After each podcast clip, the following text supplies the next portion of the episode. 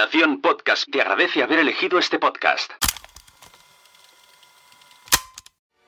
Estás a punto de escuchar un contenido de PodTalks 2022 edición Fundación Telefónica, con la colaboración de Podimo, Evox, Spreaker y Hindenburg. Organiza Nación Podcast. Os dejo con Molo Cebrián, Hanna Fernández, Alex Fidalgo y Sunet moderando. En, el, en la charla de ahora vamos a hablar de la salud en el formato de audio. Tenemos a Cristina Mitre, que, bueno, por problemillas ha tenido que conectarse online. ¿Podemos ponerla en esa pantalla, perdonad? Para no mirar para atrás. Vale. Periodista, conferenciante, cada domingo a través de su podcast nos trae información útil para nuestras vidas. Y la salud es algo que nos preocupa. Hoy viene, viene con el branded de la salud. Eh, bienvenida, eh, Cristina Mitre, luego, luego hablamos. Molo Cebrián, locutor, estudiante de psicología. ¿Sí? ¿Todavía estudiante? Todavía me. Se une a Luis Muiño y a Mónica González para tratar temas relacionados con la salud mental desde tres puntos de vista que se complementan en el podcast Entiende tu mente. Además, Molo ha creado varios eh, formatos, podcast relacionados siempre con la salud mental y llegas con un Ondas bajo el brazo. Enhorabuena. Hanna Fernández en su podcast. Guys of Live Well. El podcast de Hanna, podéis encontrarlo, nos habla de buenos hábitos, de cuidarnos por dentro, para estar bien por fuera.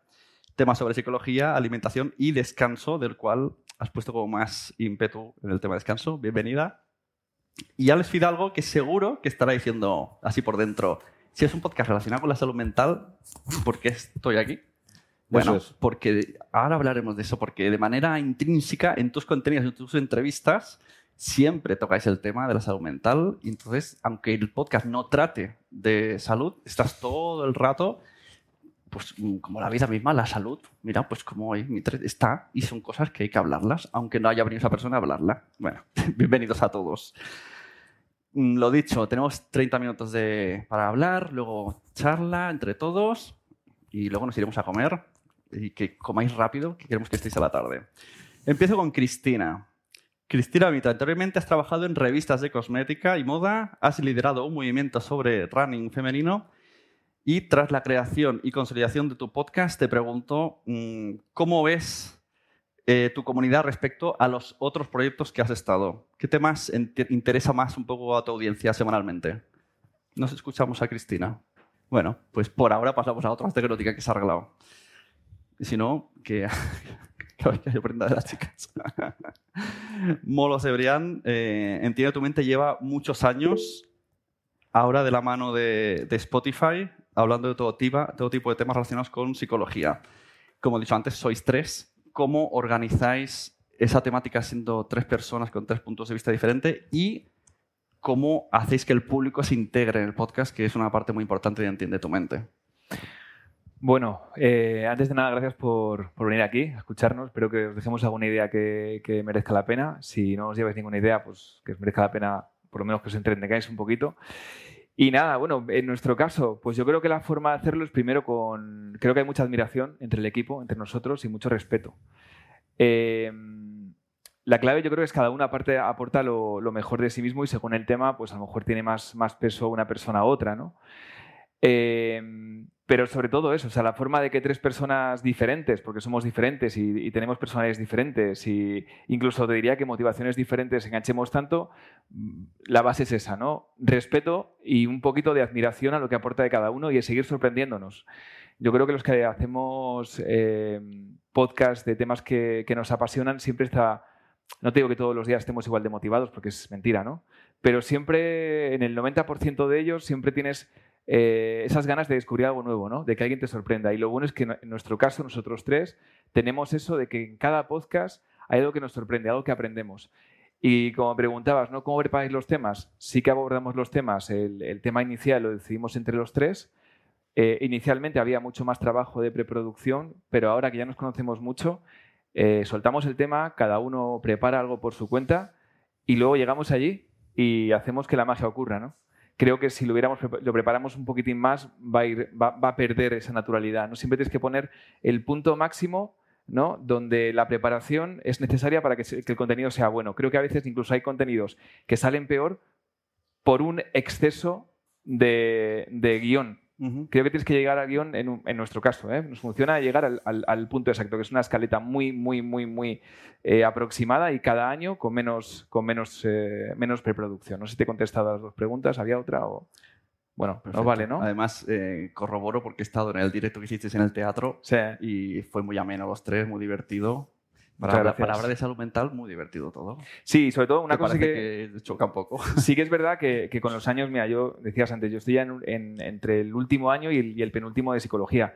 Yo empecé hace, eh, tiene tu mente, fue a raíz de, de, que empecé a estudiar la carrera, empezó al siguiente año. Yo cada año que voy aprendiendo más, me doy cuenta para empezar que sé menos y también me doy cuenta de que muchas cosas que hemos hablado, pues que metí bastante la pata, ¿no? También eso es bueno y lo comentamos en algunos podcasts. Según vas aprendiendo un poquito más, eh, mola que vayamos con mucha humildad, pero aún así todavía, a veces, todavía muchas veces hemos metido la pata, ¿no? Y seguro que lo que hablemos el año que viene o eh, a lo mejor difiere de lo que dijimos en un podcast del primer año. Siempre hablamos de eso también, ¿eh? Y creemos que una cosa muy importante en estos temas es, sin problema y sin miedo, reconocer las equivocaciones y estar dispuesto a cambiar de opinión, ¿no? Y lo de la audiencia era, ¿no? Y cómo integras. Ah, la audiencia, pues muy fácil. Eh, este contenido ha crecido con boca a oreja. Y la verdad es que el hueco, nuestra duda era cómo, cómo integrar la comunidad, cómo darles voz.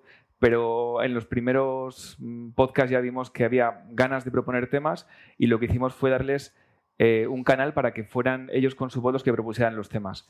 Y es maravilloso. De hecho, te diría que un porcentaje muy importante de, de que el podcast funcione es que la voz que propone el tema es la voz de un, de un, de un oyente y, cuentan las historias y lo bueno de lo, que, de lo que tenemos nosotros es que son historias de esto también me pasa a mí. Eh, si lo contamos nosotros, bueno, pues conecta, llega más o menos, pero cuando lo cuenta una persona, un oyente, y te cuenta directamente, mira, esto me está pasando a mí, se produce la magia, ¿no? Hay ese flechazo de, ¡guau! Este es como yo, o este es como yo. Vamos a escuchar, ¿no? Creo que esa es la forma de integrar a, a la audiencia con el podcast. Muy interesante. Y córtame que me enrollo mucho. Hanna, cada vez te estás especializando más en el tratamiento del sueño, la importancia del descanso. Incluso has sacado un libro, Aprende a descansar, comprarlo todos. Nos damos tres segundos.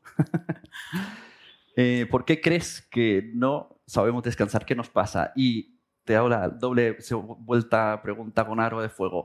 ¿Cómo compaginas ser podcaster, eh, crear contenidos, etcétera, con el discurso de hay que ir más slow life y cuidarse. Bueno, primero voy a decir el nombre del podcast, por si alguien me sí, busca. Sí, exacto, para que lo encuentre bien. para que no piense que es una maraña, es A Guide to Live Well, Guía para Vivir Bien. Es verdad que no es la mejor idea en España lanzar un podcast con un título en inglés, pero bueno, eh, esto lo he aprendido a posteriori. Si alguno va a lanzar un podcast, pues ya sabéis, el título y el nombre en castellano. Eh, efectivamente, yo me he especializado en sueño y en descanso porque creo que es una de las pandemias ocultas que afectan a nuestra sociedad, que, es, eh, que viene motivada por este estilo de vida que estamos creando, tan guay que nos creemos, tan modernos de hacer tantísimas cosas, ser tantas cosas, hacerlo además en multitarea, porque mola mucho más si dices que no te da la vida para hacer nada. Y, y pues lo que hacemos es restarle horas al descanso porque todavía seguimos pensando que dormir no sirve para nada, nada más que para pasar unas horas en la cama y mantener la industria de los colchones. Entonces, eh, bueno, yo desde con mi trabajo, tanto en el podcast como el trabajo que hago en consultoría y para empresas, pues es eh, dar visibilidad a una necesidad fisiológica como es dormir y a una necesidad vital como es descansar y, eso, y que no hacemos porque para qué si tenemos que estar produciendo y rindiendo. Yo hablo mucho de un filósofo norcoreano que habla de la sociedad del rendimiento y es, bueno, el filósofo es Han, y es que vivimos en una sociedad en la que todo tiene que eh, tener un rendimiento, incluso nuestro tiempo de ocio, nuestro tiempo de descanso tiene que tener un rendimiento. Lo mismo ese rendimiento es hacerle una foto para subirlo a redes y decir, mira qué guay soy que estoy descansando en una cama de Bali.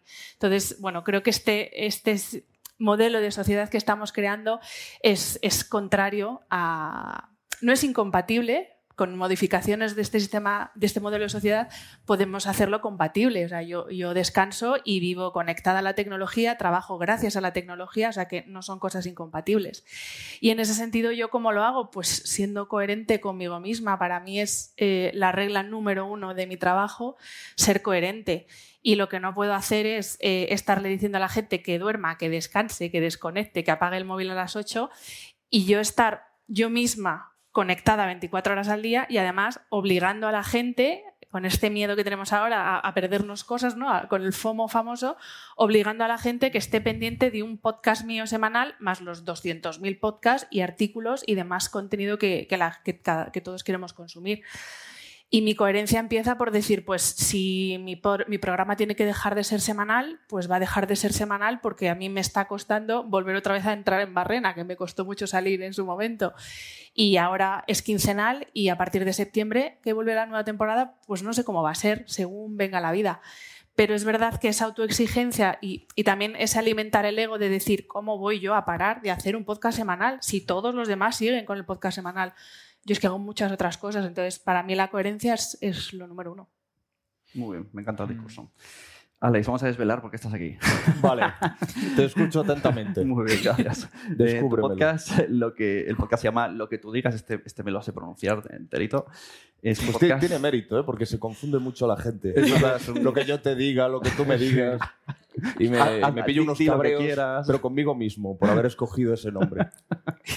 es un podcast de entrevistas donde la clave es la conversación pura y dura, ya sea gente conocida, no conocida, sea gente que te apetece hablar con ellos y descubrirlo y hacerte amigos. Yo creo que es un poco una trampa tuya para hacerte amigos así muy cercanamente. Les grabas a traición y llega un momento que ya se dan cuenta que han sido traicionados 40 minutos antes, lo que hace que se abra muchísimo más.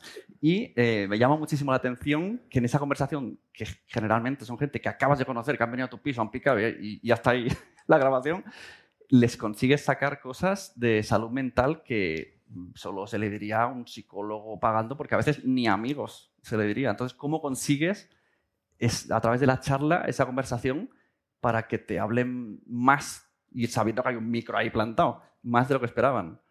Yo no lo sé con certeza, pero mm, se lo atribuyo a dos factores. Por un lado a mi personalidad y por otro lado al, al formato. Molo hablaba de un exceso de guion. Eh, yo no utilizo guion, no utilicé guion. En su momento era relativamente disruptivo, ahora creo que ya está bastante extendido.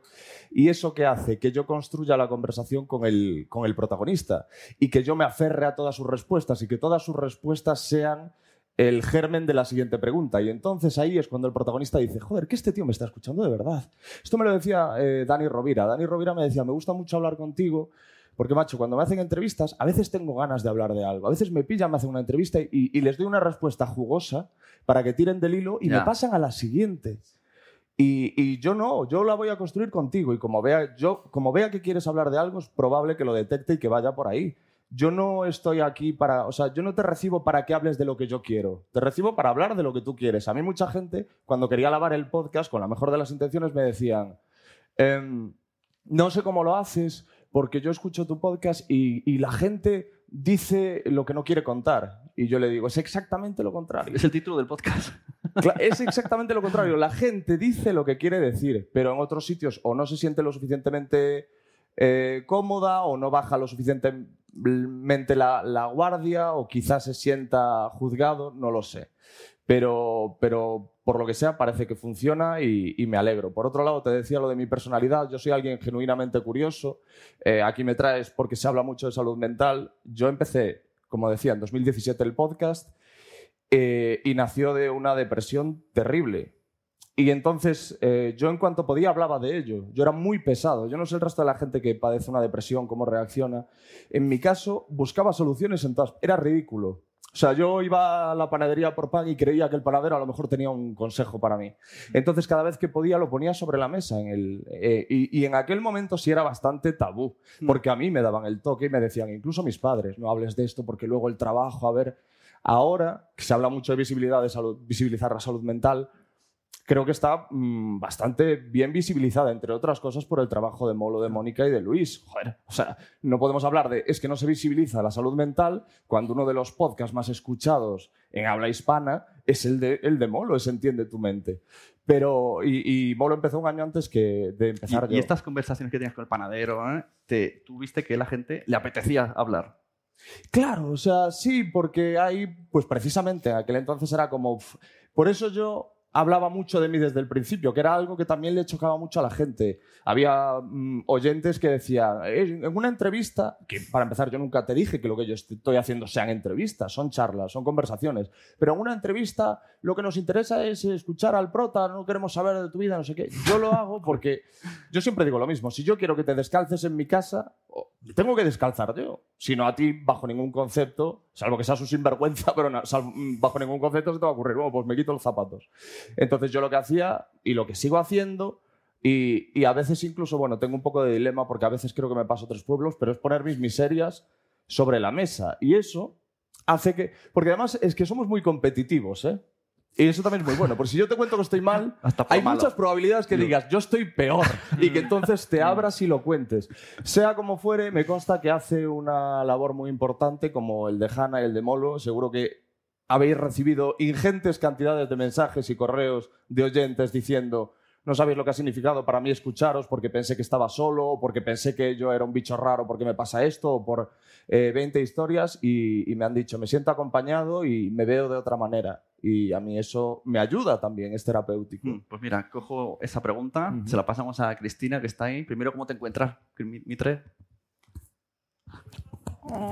No hay que haber estado allí, pero se puso en mi camino una ensalada con salmón y he pasado una noche que no os doy más detalles, os podéis hacer una idea, hablando de salud. Entonces no me he podido mover a 10 metros del baño, así que disculpad. bueno, pues mira, justo lo que estaba diciendo eh, Alex, si quieres continuamos con eso. En tu podcast que tratas muchos temas relacionados con la salud, tanto física, alimentaria, interna, mental, tocas como todo, ¿no? Como la salud, como la persona, todo lo que necesitamos para vivir. Eh, la gente, como luego, ¿qué, qué tipo de mensajes recibes de agradecimiento o qué temas te dices que toques más? ¿Cómo funciona tu comunidad? Bueno, yo al final creo que no hay salud física sin salud mental, entonces yo te puedo hablar de repente de la endometriosis o te puedo hablar de la depresión, de la ansiedad o de cómo, de por qué tienes que hacer testamento, ¿no? Que es uno de los temas que más escuchas ha tenido, curiosamente, o porque te tienes que hacer un presupuesto, ¿no? De cara, eh, de cara a la jubilación y por qué es importante ahorrar. Eh, la verdad es que es yo llevo más de 20 años trabajando sobre todo en el sector de las revistas femeninas y siempre teníamos esa limitación y esa lucha con el director de arte eh, por la foto, ¿no? La foto tenía que salir en grande y luego te dejaban como tres sumarios, eh, tres cajas de texto y ahí a ti no tenías espacio para contar un tema en profundidad, ¿no? Y para darle contexto. Y precisamente el podcast a mí lo que me ha permitido es dar eh, información de salud con contexto y dar voz también eh, a los expertos, ¿no? Entonces, de repente tener, cuando hablamos de esto del podcast, ¿no? Los podcasts tienen que durar media hora. Bueno, pues algunos sí y otros no. Hay gente que tiene una entrevista de cinco minutos y hay gente como el doctor Carlos López Otín eh, que tiene una hora de, que tiene una entrevista de una hora y 45 minutos y la gente está ahí escuchando las claves moleculares del cáncer de principio a fin, ¿no?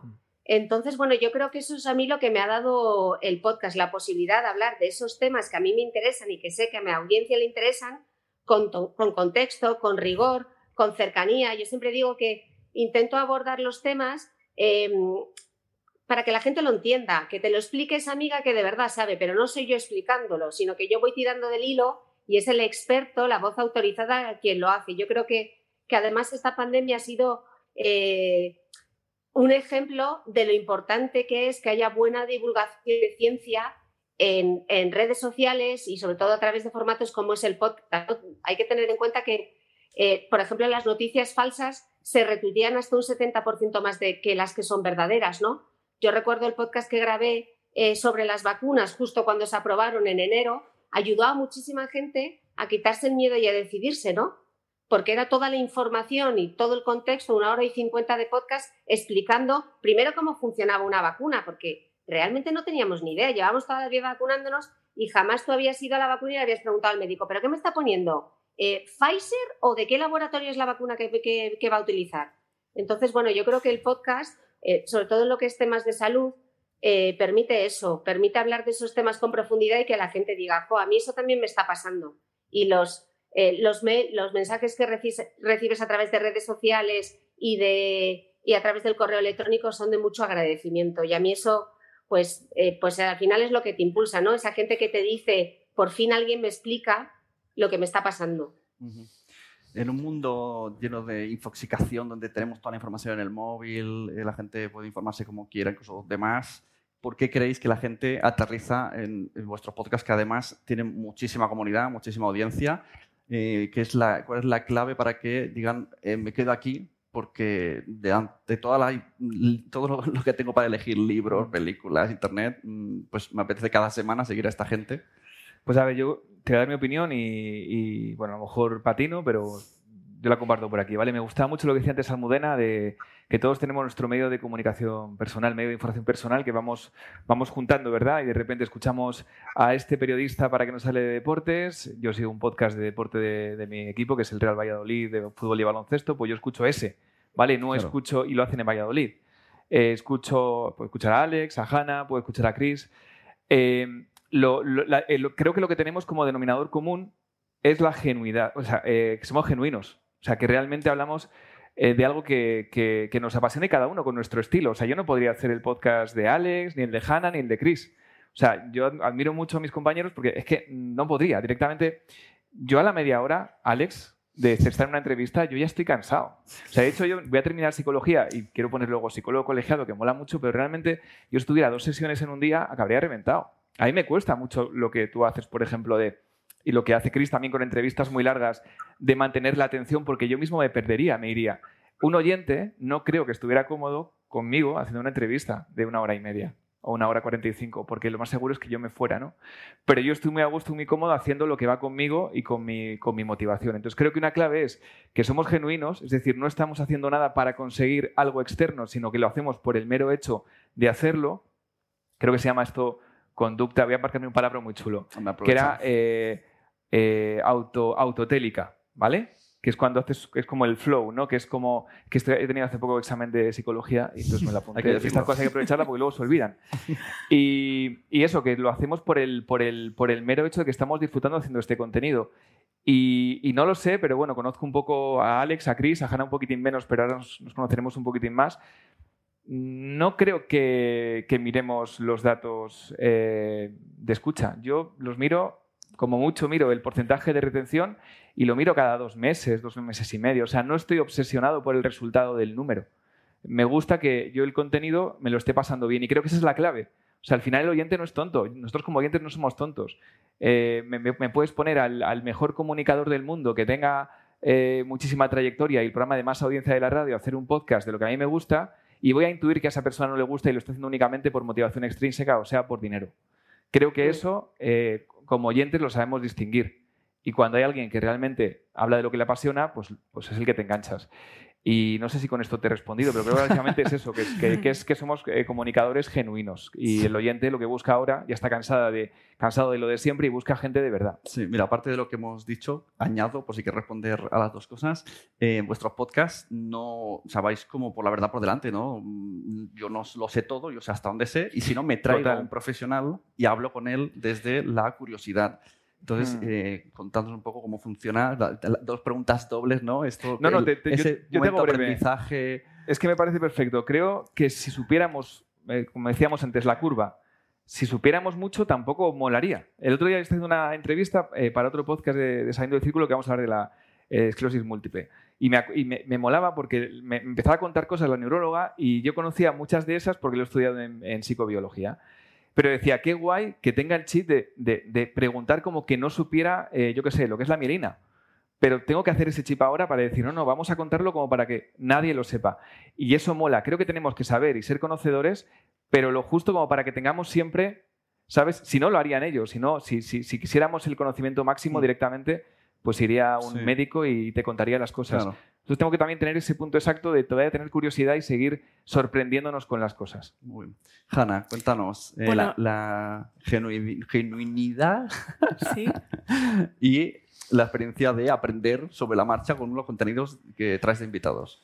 A ver, yo coincido totalmente con lo que ha dicho Molo y al final creo que el activo de, de cada uno de nosotros es que tenemos un estilo muy particular y en concreto sobre el tema de la infoxicación, creo que para nuestras comunidades somos ese filtro que a veces falta. Antes hablaba Chris de las noticias falsas. Hay muchísimo contenido, pero no todo es información y no todo es contenido riguroso. Y creo que todos nosotros lo que ofrecemos es un contenido riguroso, con expertos, y por eso la gente nos escucha. Yo por lo menos creo que es por eso uno de los motivos. Me escuchan porque me puedo equivocar, obviamente, pero yo no voy a llevar ahí un vendehumos o un vendemotos que me va a dar muchos seguidores en Instagram y por eso voy y le hago una entrevista. Y luego también lo decía Molo, al final yo por lo menos entrevisto sobre un tema y a una persona que es que me muero por entrevistar. Entonces yo creo que eso también se Claro. nota cuando estás primero preparándote, que ojo la preparación, aquí hago una reivindicación. Ay, eh, dale. Ojo lo que cuesta, sobre todo eh, eh, cuando es un tema peleagudo de salud, es, hay que invertir mucho tiempo en prepararse, pero luego, claro, cuando estás investigando sobre un tema que te gusta y encima vas a entrevistar a una persona que te encanta, pues claro, eh, es muy difícil que eso no vaya, no vaya bien o que se note que no estás a gusto. Luego es verdad que hay gente que te sorprende, hay gente que te estás una hora 40 minutos y seguirías, y gente que a la media hora, y yo lo reconozco, a mí me ha pasado y decir, pues qué bluff, pensaba que iba a ser otra cosa y, y- y no, y no, esto no, esto a lo no mejor la gente está acostumbrada a entrevista sin, sin ponerme enemigos, modo radio, de yo vengo a vender mi libro y luego se enfrentan ¿no? y dicen, otra, es que aquí me están haciendo una conversación más profunda que no venía yo preparado. Bueno, no sé, no, y también que es que eh, hay gente que tiene más capacidad de comunicar, o sea, hay gente que es brutal investigando, pero luego le cuesta más trasladar esa información y yo creo que para eso también estamos nosotros en parte y hay gente que, que le es mucho más fácil hablar de lo que hace, entonces, bueno. Alex, eh, ¿por qué crees que te escuchan? Sé que esta pregunta te la haces tú a ti mismo, pero... Sí, un poco, pero eh, reflexionando llego a la misma conclusión que Molo, que es esa autenticidad, espontaneidad que quizá eh, se echaba en falta. Había una demanda ¿no? de autenticidad. Creo que la hay. Hay una demanda de autenticidad en un momento en el que todo es la imagen y la ostentación. Como os decía, yo pongo las miserias sobre la mesa. La gente que viene también, esa gente que aparentemente es perfecta, algunos famosos y llegan y dicen, no, yo estoy mal, yo no, no soy una persona feliz, yo tengo mis cosas. Creo que la cercanía que se produce entre el, el oyente y el podcaster no se da en ningún otro medio. Yo he perdido, yo trabajaba en la radio, he trabajado en televisión y desde que hago lo que tú digas, el mensaje que más se repite, o sea, el saludo que más se repite es, perdóname que te hable con, esta confianza, pero es que para mí eres un amigo. Que yo siempre digo, pues, pues sí, claro. Y por otro lado está el formato.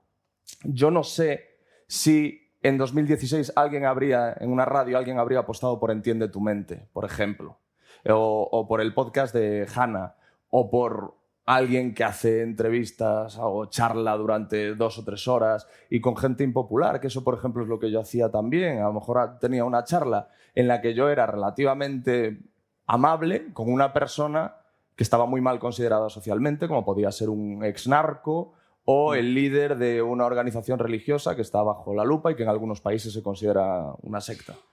Entonces es como que hemos mm, venido a llenar algo que. a, a ocupar algo que el, que el espectador estaba demandando, que el espectador lo demandaba, pero no el ejecutivo. A los del traje y la corbata no les parecía interesante. Lo hemos visto muy bien con la divulgación científica, que al final también está relacionado con lo que hacéis todo, pero es que los divulgadores científicos son las nuevas rockstars. Tienen muchísimo éxito. ¿Y tú crees que antes, salvo en la 2, algún programa, eh, con todo el respeto, pero digo residual, en el sentido de que tampoco lo mimaba muchísimo y lo promocionaba muchísimo, pero hacían un programa de... A redes le fue muy bien, pero tampoco luego había una gran apuesta por la ciencia. No, no, no se tenía mucha fe en, ese, en, en hacer entretenimiento con esa materia prima. Y luego, pues el el podcast eh, y YouTube nos ha demostrado que había una demanda brutal de ese tipo de contenidos. Claro. Eh, Mitre, ¿tú Mm. crees que la gente está ansiosa? O sea, ¿Por qué hay tanta necesidad de hablar de salud, de salud mental, que antes, como hemos dicho, era un tabú y ahora cada día es más normal y la gente te pregunta en redes y ha- habla de esto y habla de otro? ¿Por qué esa necesidad que ha salido ahora? Bueno, yo creo que es uno de esos grandes melones que se ha abierto y que también a consecuencia de la pandemia yo creo que la gente ha dejado de darse cuenta de que es un tabú y que es necesario, ¿sabes?, ponerlo encima de la mesa. Eh, lo que decían, lo que, lo que preguntabas antes de, de por qué nuestros formatos eh, tienen éxito, yo creo que la clave de lo que yo hago eh, es que al final hago las preguntas que todo el mundo se está haciendo y o por una razón u otra nunca se ha atrevido a hacerlo o no ha tenido la oportunidad de hacer esas preguntas, ¿no? Me sorprendía el otro día en Barcelona que estuve grabando en directo por primera vez, la gente decía, ah, pero que se graba del tirón, tú no lo editas luego. Se quedaban como muy sorprendidos. Y es como, no, no, se graba del tirón, aquí no hay edición de, ningún tipo, pero para llegar a eso es lo que decía Hanna, hay un trabajo previo de guion para que esa charla parezca que fluye de manera totalmente una charla entre amigas hablando sobre temas de ciencia, no, hay un guion previo brutal. Y, y hay que prepararse muy bien porque yo no soy experta en ninguno de esos temas, ni en derecho, ni en ginecología, ni en dermatología, pero te tienes que preparar el guion para poder formular esas preguntas y luego estar con una escucha súper atenta para, para, para, percibir si lo que está contando el experto la gente al otro lado lo está entendiendo, ¿no? Entonces yo creo que esa es la magia del podcast, que al final la gente es como que participa también de, en cierta manera de esa conversación que estás teniendo con, con esa persona, ¿no? Y ya la magia es cuando te dicen, es que justo preguntas, parece que nos lees la mente. O cuando te dicen, no me interesaba nada el tema y he escuchado un podcast de una hora y cuarenta. Eso es eh, éxito. Antes de, mientras vais levantando la mano para hacer preguntas, ¿qué ha pasado? Se ha, ido. Se ha ido. Os hago una pregunta. ¿Creéis que el oyente del podcast es más fiel que de otro medio, según vuestra experiencia? Eh, hombre, eh, yo que es como, no, soy objetivo. Para, yo como oyente soy más fiel de los podcasts. Yo te hablo mi precisamente primera persona que de, que de los... has estado en radio has estado en podcast. Eh, a ver, te puedo decir... Más calentor. Te voy a, te voy a hablar por mi, lo que yo he vivido. ¿Vale? Pero es que lo que yo he vivido en radio seguramente no era lo mismo. Yo he hecho contenidos en radio cuando trabajaba en radio musical, que sí que tuvieron bastante exitillo. Hacía uno que se llamaba La máquina del tiempo de las nueve en cadena 100, que se llamaba Las 100 noches, que hicimos eventos y, y sí que conectabas con oyentes y, había cierta pequeña comunidad, ¿verdad? Eh, y, molaba, ¿no? Ahora, lo que estoy viendo con el podcast, eso es increíble. O sea, no sé si... Bueno, tú estuviste en Barcelona, el evento que hicimos en, el Teatro Borrás. Eh, tuvimos una cola de cuánta gente, dos horas firmando en la puerta del teatro. los Beatles. Entonces, eso es algo que a mí me supera. O sea, yo no lo he visto en otros sitios. y, gente que te abrazaba, que te conocía, que, que te daba las gracias. Entonces, a mí se me ponen los pelos de punta. Yo eso no lo he vivido en medios convencionales. A lo mejor otros comunicadores de medios convencionales sí, por eso digo que hablo en primera persona. Pero yo desde luego no lo he vivido y sí lo he vivido con esto y ahí ves una, una pasión, una, pues eso, pues un cariño y, una comunidad que, es increíble y que, no sé, a mí me sorprende todavía. O sea, no, no te sabría decir cómo, hemos conseguido enganchar de esa forma. La, la realidad, lo cierto, es que ahí está. Hanna, no sé si has tenido otras experiencias con otros medios, ahora nos cuentas, pero en el podcast ves como más, más fieles. Ya no hablo de cantidad y números, sino los que están, están. Yo no vengo de, otro medio, no he estado ni en radio, ni en tele, ni en nada. O sea, yo me puse un día delante de un micro y dije, pues a ver qué pasa. Y bueno, no ha salido mal. Eh, creo que la gente es más fiel, pero porque la relación que se establece con, el, eh, con la persona que escucha creo que es más directa o, más íntima que la que puede haber, por ejemplo, en redes sociales. No te sé explicar por qué, porque yo misma como consumidora, hay gente que por redes no me transmite tanto y sin embargo escuchándola en el podcast digo, sí, con esta persona sí que tengo feeling. Y yo creo que es por ahí. Y, y también porque la gente el formato podcast lo elige no, no te lo dan así como pasa con otras, con algunas redes sociales, que es como ¿no? el pienso de los pavos, pa, pa, pa, consume. En el podcast eres tú el que va a consumir lo que quiere y puedes escuchar un episodio de este, o de este podcast, de otro podcast. Entonces creo que eso es lo que hace que la gente sea más fiel al formato. Alex. Estaba pensando ahora, eh, eh, estoy de acuerdo con lo que han dicho ellos, yo estaba pensando en la razón por la que se produce esto que os comentaba de que la cercanía entre el oyente de podcast y el podcaster me parece que es mucho mayor que en otros medios.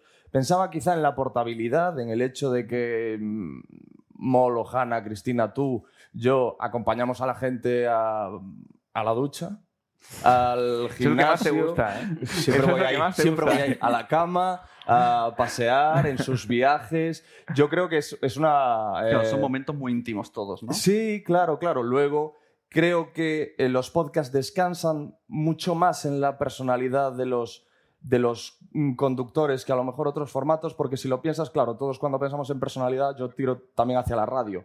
Piensas en Carlos Alsina, en, Herrera, en Ángels, en todos esto, todas estas superestrellas de la radio, pero son equipos corales donde hay muchos colaboradores, donde el peso humorístico cae en un equipo, donde la información de otro tipo cae en otro, y nosotros al final estamos presentes muy, muy presentes en todo, imprimiendo nuestra personalidad desde el primer minuto hasta el último.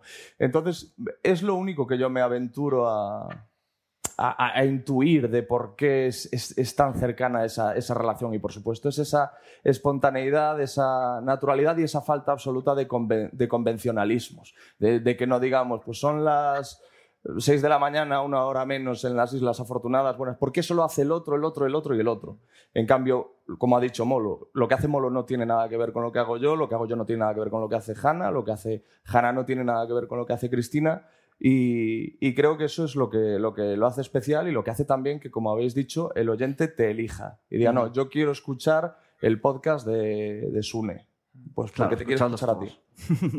Eh, Cristina, hablando de la cercanía de la audiencia, ahora que se habrán enterado tu comunidad que estás malita, te están enviando mensajes, ¿qué te pasa? ¿Cómo estás? ¿Hay como esa cercanía desde la comunidad hacia ti?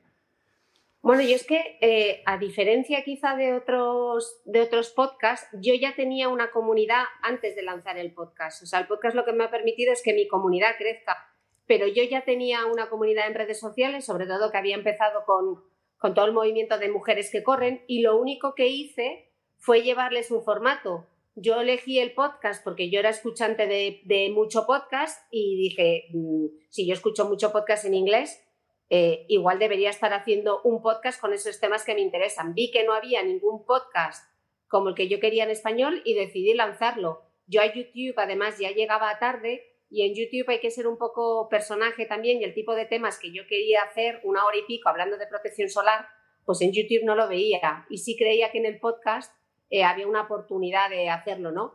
Y, y, sí, la comunidad, yo creo que es súper importante cuando tienes un podcast, eh, primero, no pensar que lo vas a monetizar desde el minuto número uno, que es la pregunta que te suelen hacer, y segundo, la recurrencia, ¿no? Yo llevo publicando podcast desde febrero de 2018 todos los domingos a las 7 de la mañana.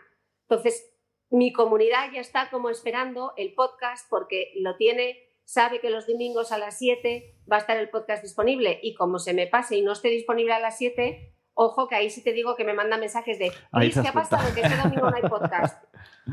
Claro, ahí te das cuenta de, de lo fieles que son. Es como, a lo mejor sois demasiado fieles. Bueno, son tan fieles, son tan fieles que hemos llenado un teatro en la Gran Vía la semana que viene, así que imagínate lo fieles que son. Exacto, exacto. Salud. mira, de salud de, presentadora, que, bien le pega el nombre. ¿Tienes eh, gente que quiera preguntar algo por ahí? ¿O tú misma? Mira, hay, una hay pregunta por ahí si quieres. ¿Por dónde? Por justo te... Ay, perfecto. Ojo que ha dicho YouTube, ¿eh? YouTube. YouTube. Cris, ánimo, ¿eh? Recupérate. Hola, buenas tardes. Si me permitís, yo me haría una pregunta. En el fondo, lo que vosotros estáis planteando es que vosotros dais credibilidad, cercanía, elección, tiempo, y que a los medios convencionales, sobre todo credibilidad, la han perdido. Pregunto, no afirmo. Podría ser. Pam, pam, pam.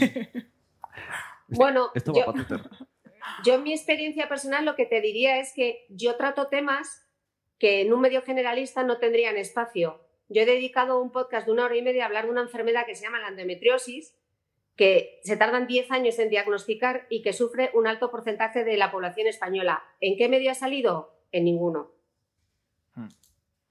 Sí, yo, mira, sí, yo siempre hablo por pensamiento en primera persona, ¿no? Porque aparte siempre, siempre tiro de ahí y creo que es parte del éxito. Yo siempre pienso que si hablo de algo que a mí me interesa, le va a interesar a mucha gente que sea parecida a mí, ¿no? Y como somos 650 millones de hispanohablantes, más luego los que no tienen el castellano como lengua materna, pero que también lo entienden, que es alucinante, ¿verdad? La gente que te escucha para aprender el, castellano, pues siempre habrá alguien que, le interese, ¿no? Pero te hablo por, pensamiento, por, por, mi forma de actuar, yo ya no consumo contenidos de televisión, ¿eh? o sea, yo no consumo la tele. Y de radio, yo era un consumidor nato de radio. Yo, bueno, Alex y yo somos gente de radio, de esta que seguramente eh, pues te pasaría lo mismo a lo mejor, que antiguamente nos conocíamos todas las parrillas de radio, ¿verdad? Todos los locutores, todos los programas, y éramos seguidores, ¿no? Es que yo ya no lo hago. O sea, yo de vez en cuando pongo la radio, sí, pero si antes era, hace 10 años, era 6 horas al día de consumo de radio mínimo, ahora es una hora y media a la semana. Entonces, eso es lo que me está pasando a mí y creo que a mucha más gente le estará pensando. No tengo datos, pero lo bueno que ahora, como tenemos el Big Data, que es alucinante, que también eso es interesante, ¿no? Sabemos realmente cómo nos comportamos. Antes en los medios de comunicación convencionales había una persona que decía cómo se comportaba la gente y cómo íbamos a conseguir gustar a la gente. Aquí es una cosa totalmente diferente. Aquí no vamos a gustar a la gente. Aquí tú eres tú y si a la, a la gente le gusta es una consecuencia pero creo que nadie que vaya a buscar gustar a la gente gusta. ¿Vale? Ese es un poco. Me voy mucho por las ramas, perdona si no te he contestado. Jana, perdona. No, pues eh, a propósito de lo que decías, eh, yo creo que es que en el proceso de toma de decisiones de sobre qué se habla en un episodio y a quién se entrevista, hablo por mí, eh, decido yo y decido desde el rigor que intento eh, aplicar a todo lo que hago y también mi interés personal por el mundo de la salud.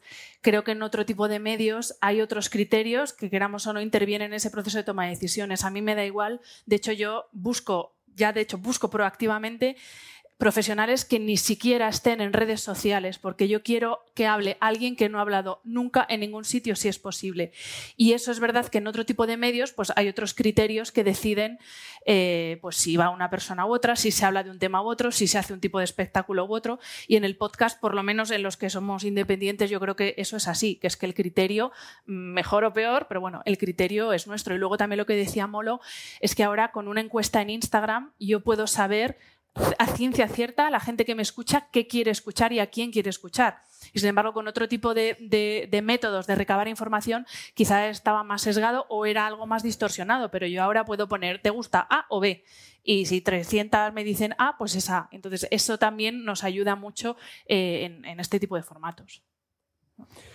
En mi caso, eh, creo que es eh, como muy obvio que yo no tengo collar, no tengo un color, no, no, no identificas. Eso entiendo que te puede dar eh, credibilidad o, te puede, o puede transmitir cierta confianza. Yo un día tengo a Fernando Sánchez Dragó y la semana siguiente tengo a Manuela Carmena y soy exactamente igual con el uno y el otro. Yo nunca, no sé si lo, si, si lo agradezco o lo echo de menos, pero nunca he leído Alex Fidalgo le hace un masaje a no sé quién o Alex Fidalgo destruye a no sé cuánto, sino soy exactamente igual con todo el mundo. Y un poco en la línea de lo que decía Cristina, a mí nadie me iba a dejar en una radio hacerle una entrevista al líder de la Iglesia de la Cienciología en España durante una hora y sobre todo una entrevista eh, en la que intento darle comodidad y tranquilidad y que la persona no se sienta juzgada o, con Laurano Ubiña. Eh, entonces creo que eso a la audiencia ya le transmite, mm, hay algo aquí que no hay en el resto de sitios que venía oyendo, siguiendo. ¿Cómo consigue ese tipo de entrevistados sin que digan, mm, ¿con qué intenciones va? Pues es, una buena pregunta, pero es que yo creo que en muchos casos ya es gente que realmente quiere hablar, lo que pasa es que mm, como es impopular no recibe eh, esa, esa, atención o esa intención. De todas formas, ellos también eh, me investigan a mí, saben que, que soy eh, un comunicador serio, que lo que hago no es un programa pues, ni amarillista, ni es prensa rosa. Bueno, a poco que hagan una investigación verán que es un espacio para, para hablar en el que se, se van a sentir... cómodos, se van a sentir cuestionados, pero cuestionados desde la curiosidad más genuina e ingenua. No eh, cuestionados en el sentido de juzgados, como se ha venido llevando mucho pues, también en los medios tradicionales, donde quizá es más popular eh, el periodista fiscal, ¿no? el que te pone contra las cuerdas, que eso también en su momento, cuando empecé, también me pedían que ponga a la gente contra las cuerdas. Y yo pensaba, ¿por qué no probáis la otra? ¿Por qué no, por qué no esperáis a ver qué pasa si esa persona se siente cómoda y se relaja? Bueno, hemos visto que todo el mundo habéis dicho mm, las dos grandes cosas, sinceridad y recurrencia. Son las dos cosas claves que luego ya cada uno con su formato, con su contenido, su, su argumento, es las cosas que os van un poco haciendo tener, odio la palabra, pero diré éxito. Porque con tu sinceridad y si además tienes un recorrido largo, Yo soy, estoy muy a favor de los podcasts de recorrido medio largo, ¿no? a corto plazo es muy poco eh, de que la gente te descubra y todo eso os ayuda a ser como sois. Pues lo que decía Alex, y de verdad que si alguien tiene una pregunta que se lance, ¿eh? aprovechar, que lo que decía Alex es muy importante, ¿no? Lo que hablaba antes de, huir del tema, por ejemplo, del amarillismo y de lo que te dicen que tienes que hacer para tener éxito. O sea, yo mm. una persona que me dice, esto es lo que tienes que hacer para tener éxito, uf, cuidadito, ¿no? Es que no creo que haya más, o sea, para empezar, eh, creo que el éxito es personal, ¿vale? O sea, no hay un tipo, no, éxito es tener un millón de euros en el banco, para ti, ¿sabes? Es que, entonces, cada uno tiene su, su, tipo de, éxito y nos han vendido por muchos lados que el éxito es esto. Y luego mucha gente alcanza ese éxito y luego tiene una depresión de caballo, ¿no? Dice esto y pensaba que otra cosa, ¿no? Entonces, en lo que decías antes, ¿no? De, ser genuino y hacer como las cosas, las cosas que, te, mueven y como las quieres contar. Mira, yo tuve la suerte de, hacer con, con, eh, con Podium Podcast un contenido sobre, sobre el trastorno bipolar.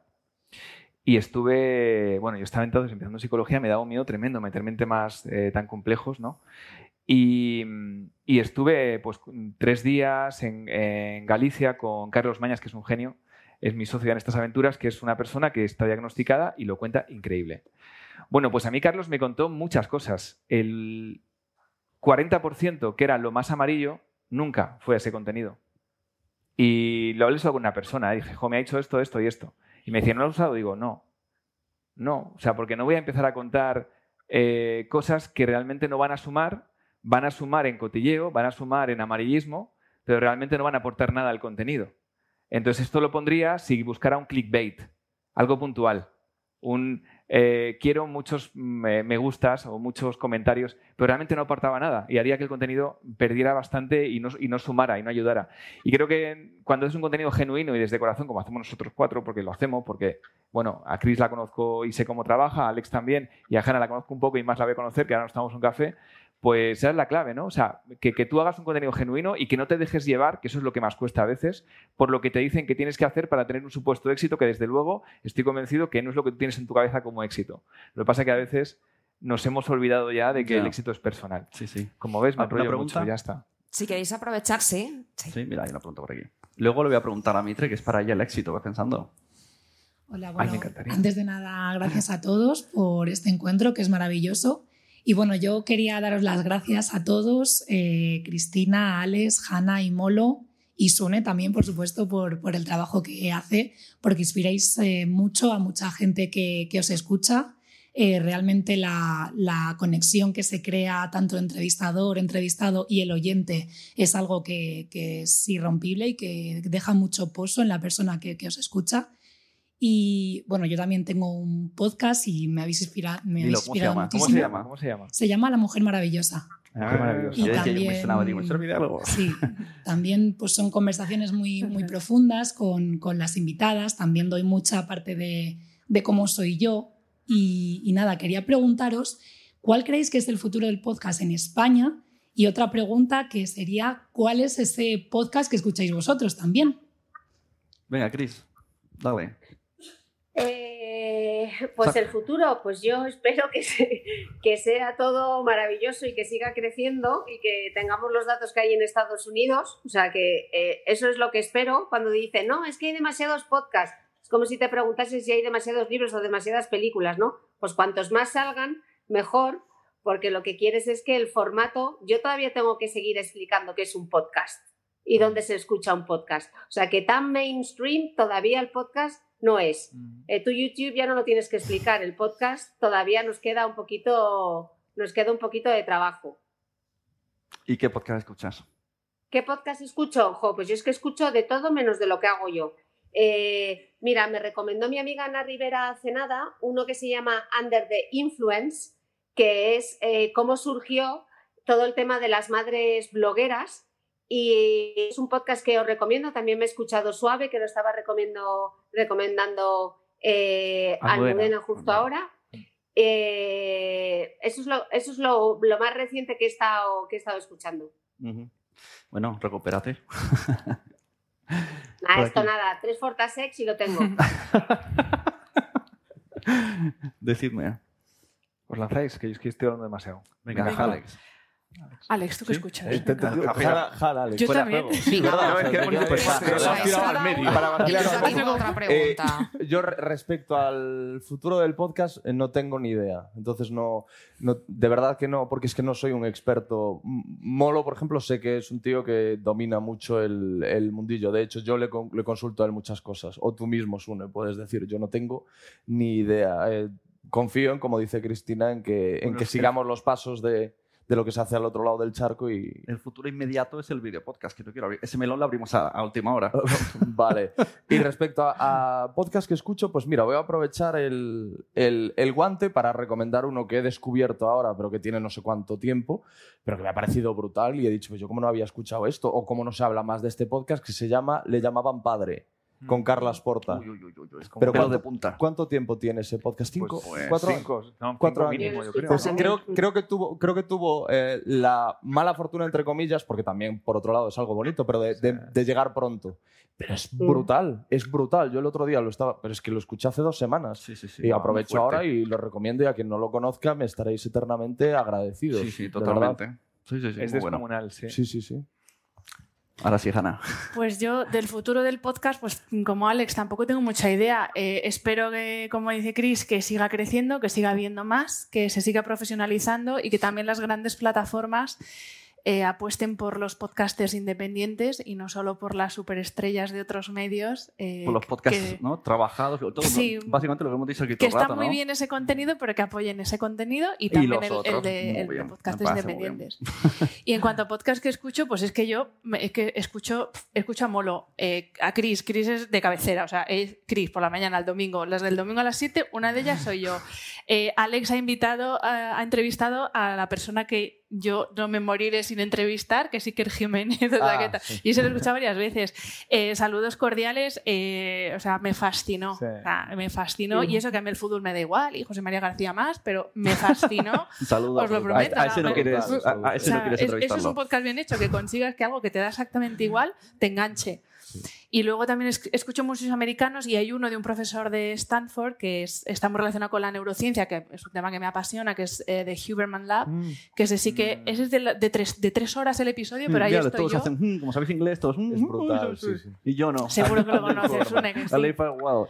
Y ese es de los de tres horas, pero da igual, aunque tardes un mes en escuchar un episodio, porque es verdad que es de los de coger apuntes, pero es magnífico. Pero bueno, luego escucho, es que escucho muchísimos. No, quedar Hay que escuchar menos que descansar. Controlado en el tiempo, pero escucho mucho. Bien. Invierto bien mi tiempo, que es diferente. Ahí está. Y, y si no, ¿cómo se llama el libro? Y si no aprendes a descansar, te lo lees y ya verás cómo aprendes a, a gestionar el tiempo bien. Salud, tenemos. Pues sí, tenemos Venga. una rapidita, pero tenemos una, Dale. porque es que ya lo he dejado varias veces que no, le, no hemos tenido tiempo. Para él, por favor. Gracias a todos y a todas. Eh, es una pregunta tramposa, porque es para Alex y yo a Alex lo conozco. Eh, no hace falta que lo diga porque lo dices tú en tu podcast mucho, pero tu podcast se arrancó en un momento para ti vital jodido. Estabas no muy bien. Y quien te conoce, como es mi caso, por suerte, lo sabe, has cambiado mucho. Eres otra persona. El podcast te ha mejorado a ti como persona. O sea, autoterapia con tu programa, ¿no? Sí, no, mucho, mucho. Eh, ¿Y sabes en qué lo noto yo? Que yo antes entraba en una redacción, entraba con la cabeza entre los hombros, eh, hablaba con la gente titubeante, me sudaban mucho las manos y era una sensación constante como de como de soy menos que todos los que están aquí. Yo ya había trabajado en muchos sitios, pero no, me, no conseguía quitarme eso de encima porque me imagino que porque cuando yo intentaba trabajar en equipos había algo contra lo que, contra lo que chocaba. Eh, cuando tú trabajas en un medio de comunicación, eh, no basta con tener talento, con que hagas tu trabajo bien. Necesitas eh, disponer de una serie de habilidades sociales, a lo mejor de las que yo carezco. Eso al final no deja de ser, y además en una profesión como esta tan competitiva, no deja de ser también un poco, bueno, pues también ajedrez, saber cómo jugar mm, con tu jefe, con los compañeros, para que todo... Y yo era terriblemente torpe haciendo todo eso. Y a raíz del podcast, el podcast fue para mí fue el, mejor antidepresivo, porque cuando yo lo hice pensaba que lo escucharían las 60 personas que me recordasen de mi paso fugaz por Onda Cero y de repente vi como que los números crecían y sobre todo empecé a, percibir cariño de mis compañeros de profesión, que como ellos decían eso, al final el éxito cada uno lo, lo, ve a su manera o tiene una consideración diferente al respecto. Para mí el éxito fue el sentirme respetado y querido por otros eh, miembros del mismo, del mismo gremio. Y eso me lo dio lo que tú digas, me ayudó mucho a emerger y ahora entro en cualquier redacción o, vengo aquí y no me siento más que nadie en absoluto, pero tampoco me siento muy por debajo de nadie. Y en vista de esta respuesta, ¿crees que podrás dejar de hacer el podcast alguna vez? A mí me gustaría, me gustaría pensar que no, porque eh, la, la, gente interesante no solo disminuye, sino que se multiplica cada año. Hay mucha gente que, me dice, que me dice eso, que son agoreros al respecto, en algún momento te quedarás sin temas o en algún momento te quedarás sin gente. Sí cabe la posibilidad de que yo aburra al oyente, pero desde luego no que, no que me aburra yo que me quede sin eh, personas eh, apasionantes con las que charlar. Bueno, incluso en tu caso es rara avis que no eres famoso lleno de mil followers y las marcas están apostando por ti, plataformas, entonces ejemplo a seguir.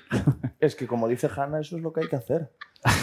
hay, que, hay que apostar por la gente independientemente de los seguidores que tengan. Yo hay una cosa de la que, de la que me siento mal, pero me alegro a veces y es cuando eh, en una película escogen al protagonista porque es la persona del momento, es el influencer de moda o alguien que tiene una comunidad de millones y millones y millones de seguidores y la película se pega una hostia. Digo, pues mira, eh, a lo mejor es que hace falta algo más que simplemente reunir a un, ¿sabes? Tener cierta eh, influencia en redes, porque eso es, joder, no sé quién me lo, quién me lo decía el otro día. Em, que, que, es relativamente fácil. Si lo que quieres por encima de todo es ganar eh, followers, empieza a agitar el avispero. Sé un tío, ve a contracorriente, sé incómodo, di cosas censurables. Y lo más probable es que sí, que te caigan palos, pero que empiece a subir los, pero de qué calidad, seguidores. Claro. Salud, ¿tenemos alguna cosa más? ¿Me dejáis una pregunta más? Tú, pero tú misma. No, es que había manos. Sí, venga, ya cerramos. Vale, pues había una pregunta más, ¿no? Vale, pues ahí ya, por fin. ¿Que haya levantado la mano? Perdón por la palabra, que soy muy mal hablado. Anda. He, dicho os y lo que sigue. Hola, pues muchas gracias a todos, porque yo vengo de otro mundo, que es el de la fotografía, y la verdad es que este mundo del podcast me está pareciendo apasionante. Y os quería preguntar, como clave, ya que sois tan eh, cercanos ¿Cuál sería para vosotros, desde vuestra genuinidad de cada uno, la clave para generar conexiones profundas? Wow. Venga, Mitre. Gracias. Joder, qué pregunta. Te pasa por no estar aquí, te lo hemos pasado por no estar, ¿eh? Claro. Como no estás aquí, pues aprovechamos. Pues yo creo que, bueno, pues es eso, es que es eh, ser de verdad, ¿no? Yo, por ejemplo, decíamoslo antes, preguntaba, decía, no, yo no me fijo en las escuchas, y yo te digo, yo me fijo mucho en las escuchas, porque yo me financio a través de publicidad. Entonces tengo que estar muy pendiente de cuántas escuchas he generado, pero eso no quiere decir que yo invite a mis que yo invite a alguien a mi podcast porque tiene una gran comunidad. Yo invito a alguien porque tiene algo que contar y algo que a mí me interese y que creo que a mi comunidad le puede interesar muchísimo. Y yo creo que eso, se nota cuando haces una entrevista, ¿no? Eh, que tienes curiosidad, la curiosidad muy despierta por aprender de esa otra, de esa otra persona. Yo tengo muy claro que en mi podcast, yo no soy, en, mi caso, el tipo de entrevistas que yo hago, que son de divulgación, yo solo tiro del hilo. El protagonista es, es quien viene. Pero lo que sí notas es que hay una curiosidad a la hora de hacer las preguntas y que es de verdad y que hay un interés de verdad, aunque luego las escuchas sean importantes. Qué bueno. Está bien, es un pez que se mueve la cola, pero tienes razón. Sí, no, no, es que es así. Es que la única forma para conectar con el oyente de forma genuina es ser genuino, es ser tú. Y es muy complicado saber quiénes somos cada uno, que eso es otra cosa, ¿no? O sea, a veces estamos, llevamos tanto tiempo eh, trabajando para medios o haciendo cosas para conectar eh, no sé, en los últimos años en, radio, que yo aprendí mucho de esa, de esa, de esa etapa, pero, pero cuesta un poco, teníamos mucha consultoría, que nos decían cómo teníamos que hacer cada cosa y aprendíamos mucho. Pero es verdad que ya a lo mejor llega un momento y dices, bueno, ¿y cuál, cuál de esta parte es la que va conmigo y cuál la que llevo haciendo tanto tiempo que ya pienso que va conmigo, pero realmente no es? Entonces, bueno, yo creo que primero hacer el trabajo, a lo mejor tenemos que ir a terapia, bueno, de, saber exactamente cuáles son nuestras motivaciones genuinas e intrínsecas, los que nos mueve, a dónde queremos ir, que muchas veces no lo hemos, no sabemos, nos hemos perdido, porque nos han dicho que tenemos que ser funcionarios o que tenemos que ser no sé qué, y no lo hemos creído. O sea, mirar primero qué es lo que te mueve de forma genuina y luego, pues una vez que lo descubras, ya todo va a ser más fácil y sobre todo que no va a doler. Yo creo que cuando estamos en un momento donde no estamos haciendo algo que nos gusta, como cuando seguramente Alex y yo estábamos antes en radio, yo, yo cuando fui a terapia y dejé, y dejé la radio y me enamoré de la psicología fue en 2014, porque yo quería dejar mi medio y, y estaba consiguiendo éxito para lo que pensaba entonces que era el éxito, que era tener programas, pero mi cuerpo me decía, sal de aquí. ¿Qué pasa? Que escuché mi cuerpo y me dijo, tío, que a ti esto no te gusta. Y ya está, ¿no? Entonces... Hanna, ¿cómo eres así de genuina? Pues a ver, eh, por un lado, sabiendo escuchar y escuchando a la persona a la que estás entrevistando, porque yo a veces oigo entrevistas y me parece que es una persona hablando por un lado y otra por otro, y al final escuchar lo que te están diciendo, lo decíamos antes, y recoger de esa respuesta e hilar con tu siguiente pregunta, yo creo que eso es lo que te hace conectar y porque acaba, aunque sea una entrevista de un tema científico, acaba siendo una charla. Y luego para mí vuelvo a lo que he dicho al principio, ser coherente y ser honesto. Eh, yo si tengo que dejar de hacer podcast porque estoy reventada viva, no empiezo, es que tengo un montón de proyectos que ya os contaré. No, digo, mira, es que estoy reventada, entonces no te voy a vender un humo que no, me, que, no, que no es verdad. O sea, si yo tengo que parar porque estoy cansada, y además es lo que te estoy diciendo, pues te lo voy a decir, paro porque estoy cansada y la gente que me sigue me entiende y cada vez que he tenido que parar porque, porque ya no podía más, la gente me dice, pues muy bien y aquí te estaremos esperando, porque luego también hay mucho miedo a, ¿y si dejo de subir un episodio cada semana? ¿Y si dejo de publicar en redes? La gente se va a olvidar de mí. Yo he hecho varios parones y yo he seguido creciendo en escuchas, he seguido creciendo eh, la comunidad en redes y al contrario, la gente me agradece siempre que sea tan honesta y que diga, oye, mira, es que pues lo, lo dejo temporalmente porque es que no puedo más y ya está, que soy humana también, no soy un robot aquí haciendo entrevistas. Alex.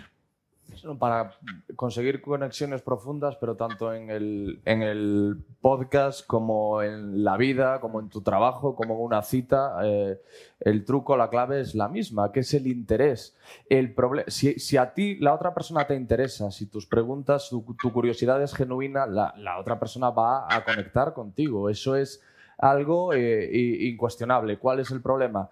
que el interés eh, no se puede fingir. Puedes intentar fingirlo, pero normalmente se detecta, eh, aunque tú no seas consciente, hay algo que te empuja a hablar cuando el interés es real y hay algo que te frena cuando el interés es fingido. Entonces yo creo que, la base es esa. Aquí hemos coincidido personas que somos casi diría que patológicamente curiosas y ese realmente es el vehículo eh, que nos lleva a donde estamos llegando. Bueno, pues muchas gracias a todos los que eh, habéis asistido. Bueno, primero recordaros, antes de que lancéis aplaudirles, que volvemos a, las cuatro, empieza a estar antes, tres y media. Ahora estará gente porque la puerta para hacernos una ofertica. muchas gracias, Molo Cebrián. Un placer. Hanna Fernández. Alex Hidalgo y bueno, gracias multiplicadas por Mitre que aún así se ha, conectado.